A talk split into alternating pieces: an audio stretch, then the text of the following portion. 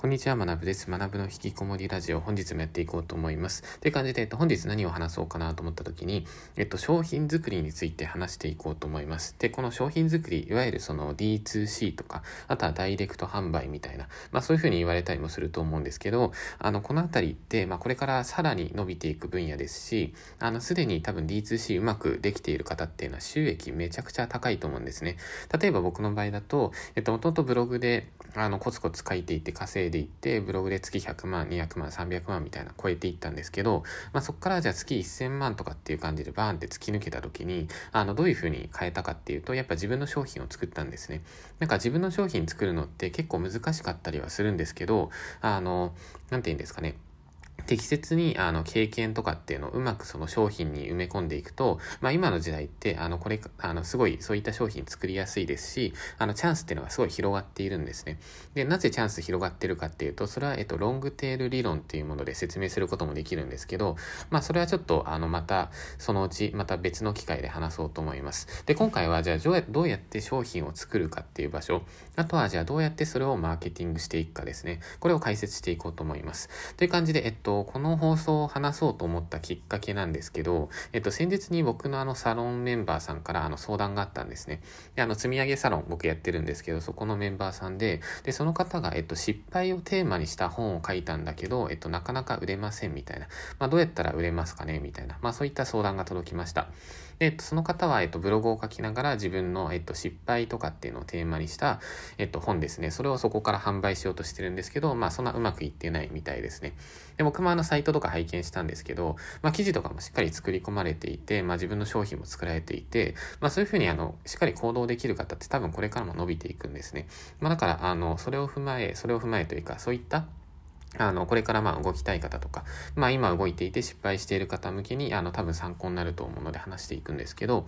えっと、まずですね、一つ思ったこととして、えっと、その方っていうのは、えっと、失敗っていうのをテーマに本を書いていたんですけど、まあやっぱそのテーマっていうのはちょっと抽象的だったんですね。で、失敗って言ってもいろんな失敗があって、まあその本の中には、そのいろんな失敗に対する、えっと、対処法っていうのは書かれていました。例えば受験の失敗とか、あと、えっと、会社で何か失敗をしてしまったとか、あとは、えっと、友人関係で失敗とか、あとは、えっと、恋愛での失敗だったかな。まあ、そんな感じで、まあ、いろんな部分で失敗ってあるじゃないですか。まあ、そこに関してですね。で、あの、まあ、これって結構初心者の方が、えっと、失敗しがちな、失敗しがちというか、あの、あミスってしまう部分でもあるんですけど、あの、テーマを広げてしまうんですね。で、結構その発信の面とか、ツイッターとかでもそうだと思います。なんか、あの、結構最初の頃尖った発信をしていたのに、まあ、徐々に徐々にそのフォロワー増やさなきゃとか、もっとなんかチャンネル登録増やさなきゃみたいな感じで発信する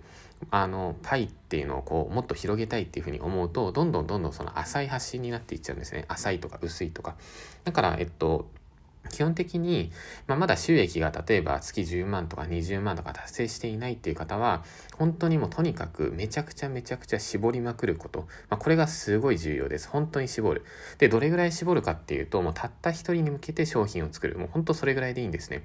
で、あの、多くの人はたった一人に向けて商品を作ったら、いや、そんなん誰も買わないじゃんって考えるんですけど、まあ、それが結構勘違いで、あの、インターネット上ってものすごい人がいっぱいいるんですよ。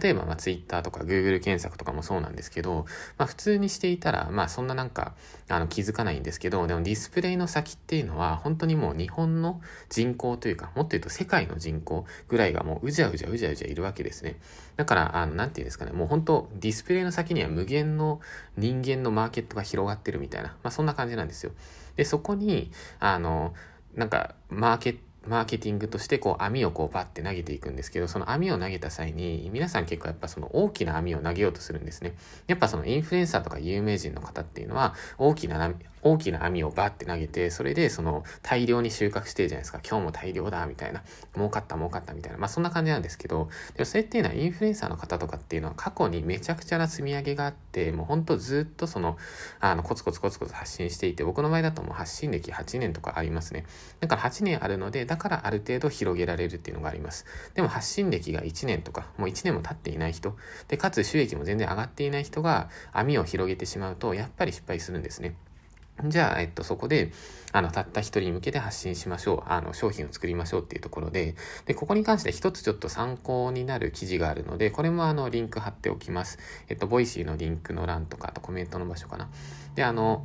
これ、Spotify で聞いてる方もいると思うので、その方向けには、えっと、1000人のスーパーファンですね。これで調べるとその記事が出てきます。で、これ、あの、すごい海外で有名な記事なんですけど、えっと、1000人のスーパーファンっていうのを作ると、そうするともうあなたはアーティストとして一生生きていきますよ、みたいな、もうそういう話なんですね。で、今、その、僕が話したその網を広げすぎるなっていう話とこの1000人のスーパーファンっていう話は、まあ、全く一致していることなのでもうとにかく絞って絞って絞りまくるみたいな、まあ、そこにあのフォーカスしましょうっていう話ですね。でここからじゃあ、えっと、具体的に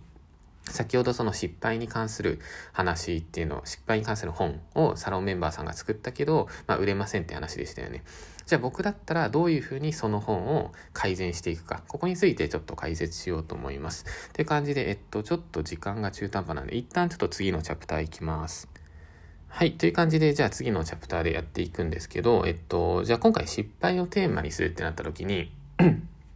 あの、絞りましょうって話ですね。で、僕だったらどういうふうに絞るかっていうと、えっと、企業失敗ですね。僕だったらここを一つに絞ると思います。まあ、もしくは、例えばなんか、あの、社内の昇進で失敗したでも、なんか他にもまあいろんな失敗あるじゃないですか。人によってはまあ受験失敗したって人もいると思うんですけど、まあそんな感じで、あの、自分が過去を振り返った時に本当にもう辛かった。もうどん底に落ちすぎて、まあなんか鬱になる直前って言ったらまあ言い過ぎかもしれないですけど、本当にもう辛かった経験っていうのが、まあそこを裏返してみると、それを乗り越えてるわけじゃないですか。今皆さんがここにいるってことは。で、それって結局、あの失敗の裏返しって最もあなたの強みになる部分なんですね。で、僕の場合だったら企業失敗、本当にガチで多分鬱になる直前まで落ち込んでいたと思います。あの当時なんかうまく笑顔すらできなかったんですね。笑えなくなるんですよね、人って。で、それで、あの、まあそこから立ち直ったんですけど、じゃあその時にどういういう失敗をしたかっていうと、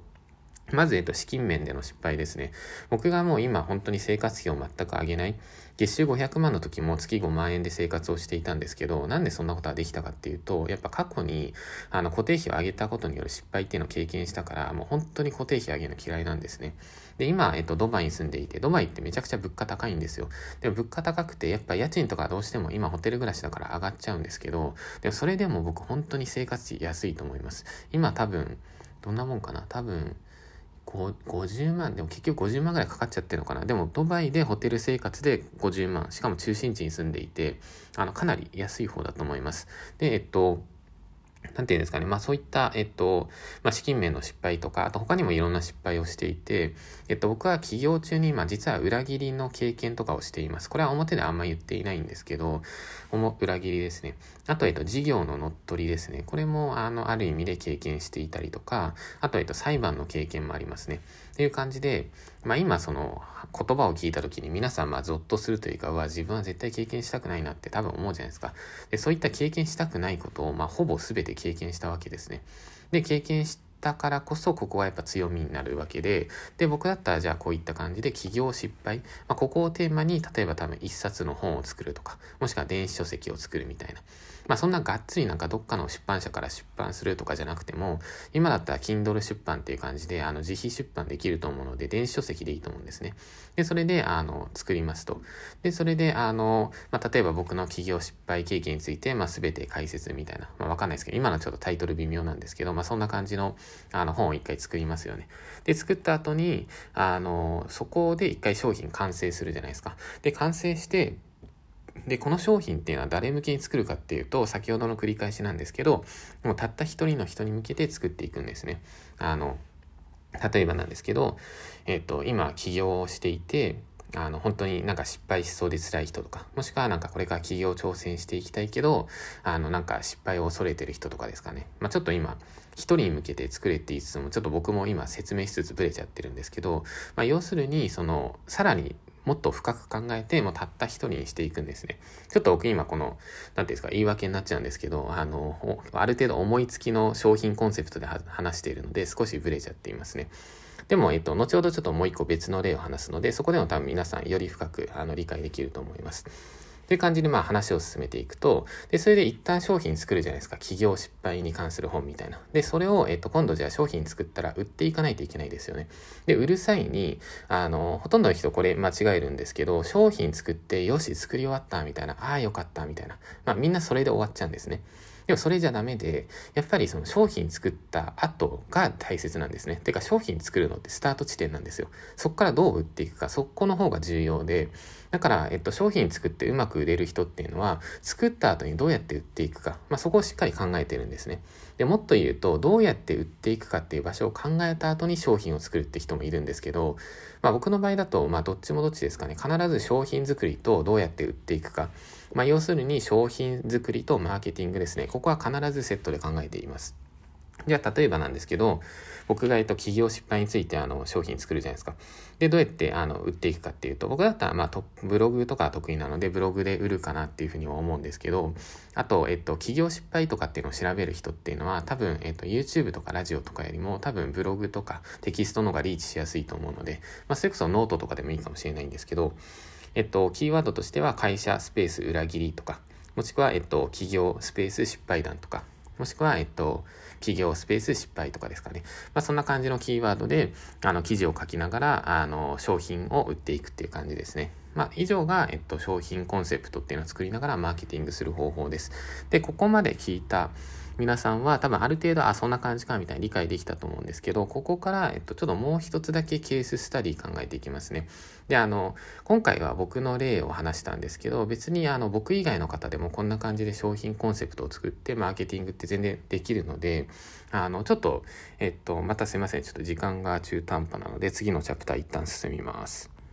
はい。という感じで、じゃあ、えっと、続いて考えていきますね。あの、じゃあ、ここからもう一つ具体例、別の例として、じゃあ、工場勤務をしていた方ですね。で、その、例えばじゃあ、A さんっていう方が、えっと、工場勤務をもともとしていました。で、工場勤務をもともとしていたんですけど、でやっぱ工場ってやっぱしんどいし、まあ、給料とかあんま高くないし、まあ、ぶっちゃけ多分工場勤務で未来を感じてる方ってそんなにいないじゃないですか。多分選択肢がないから工場で働いてるとか、人と関わるのが嫌いだから工場で働いてるいるとか、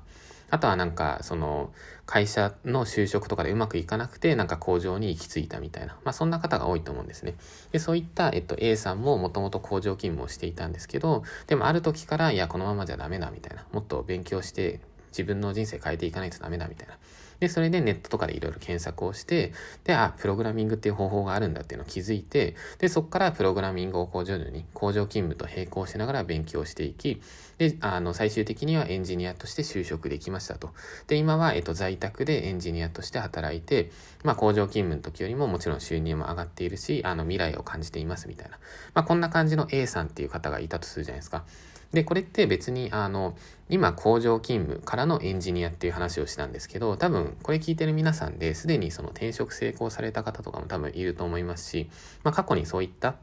なんか悪い状況から脱したっていうところですね。で、そこを経験されている方多いと思うんですね。で、そこに、あの、置き換えると商品って作っていけるんですけど、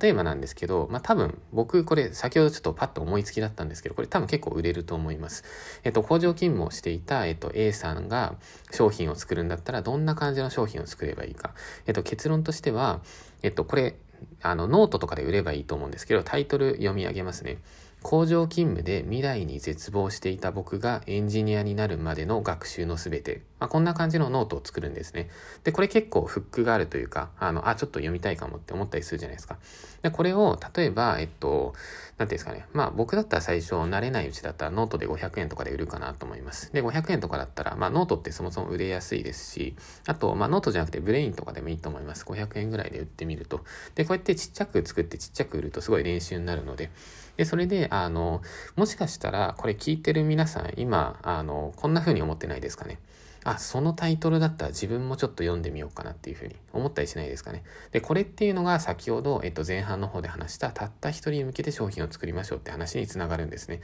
で、どういうことかっていうと、あの、ターゲットがめちゃくちゃ絞られていると、実はなんかその他の人も欲しくなるというか、まあ僕もなんか実際これ商品考えながら、あ、これ欲しいなとかって自分で思ったりしたんですね。工場勤務で未来に絶望していた僕がエンジニアになるまでの学習のすべて。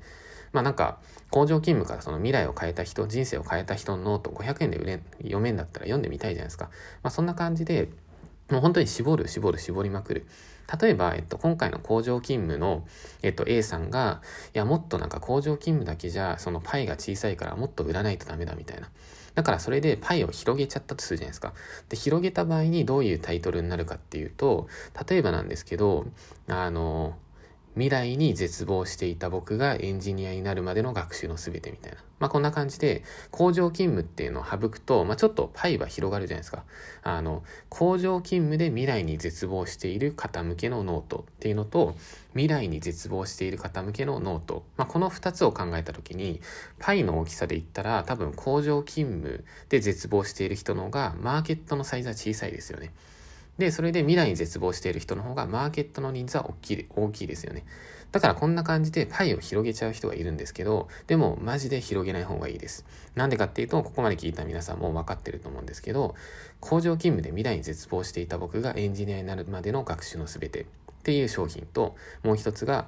未来に絶望していた僕がエンジニアになるまでの学習のすべて。